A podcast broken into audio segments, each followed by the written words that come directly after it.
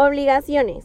Vínculo jurídico que une a dos sujetos, uno llamado acreedor y otro llamado deudor, facultando al primero a exigirle al segundo la realización de un pago.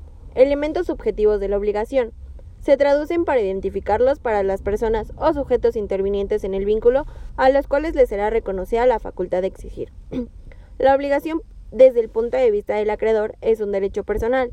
El derecho personal es la facultad del acreedor para exigir al deudor de una prestación consistente en un dar, hacer o no hacer. Obligación de dar es la prestación de una cosa o bien que puede consistir en traslación de dominio y cosa cierta, enajenación temporal del uso o disfrute de una cosa cierta, restitución de la cosa ajena o debida. Hacer involucra poder hacer, coaccionar la realización de un hecho. No hacer es la representación de la contravención al sentido positivo, incluyendo la posibilidad de que si se realizó una acción con obra material, se pueda destruir a costa del deudor.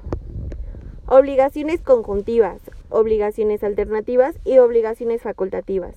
Obligaciones conjuntivas, el deudor está obligado a prestar varios hechos o entregar varias cosas a la vez y no se libera de su compromiso mientras no cumplan todas las conductas requeridas. Se divide en homogéneas y heterogéneas. Homogéneas, todas son de la misma naturaleza. Heterogéneas de distinta naturaleza en un dar o no hacer. Obligaciones alternativas. Varias prestaciones u objetos. El deudor se va a liberar de la obligación al pagar una sola. Una vez elegida y notificada, produce los siguientes efectos. Se cumple la obligación y queda extinguida y si no, la elección producirá consecuencias. La obligación queda con un solo objeto y pierde el carácter de alternativa, y si es la traslativa de dominio se producirá la transferencia de propiedad. Obligaciones facultativas.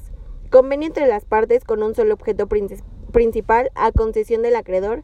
El deudor puede entregar o cumplir con otra prestación determinada si así lo quiere. Es una facultad que el acreedor da al deudor para liberarse de una obligación con una prestación diferente.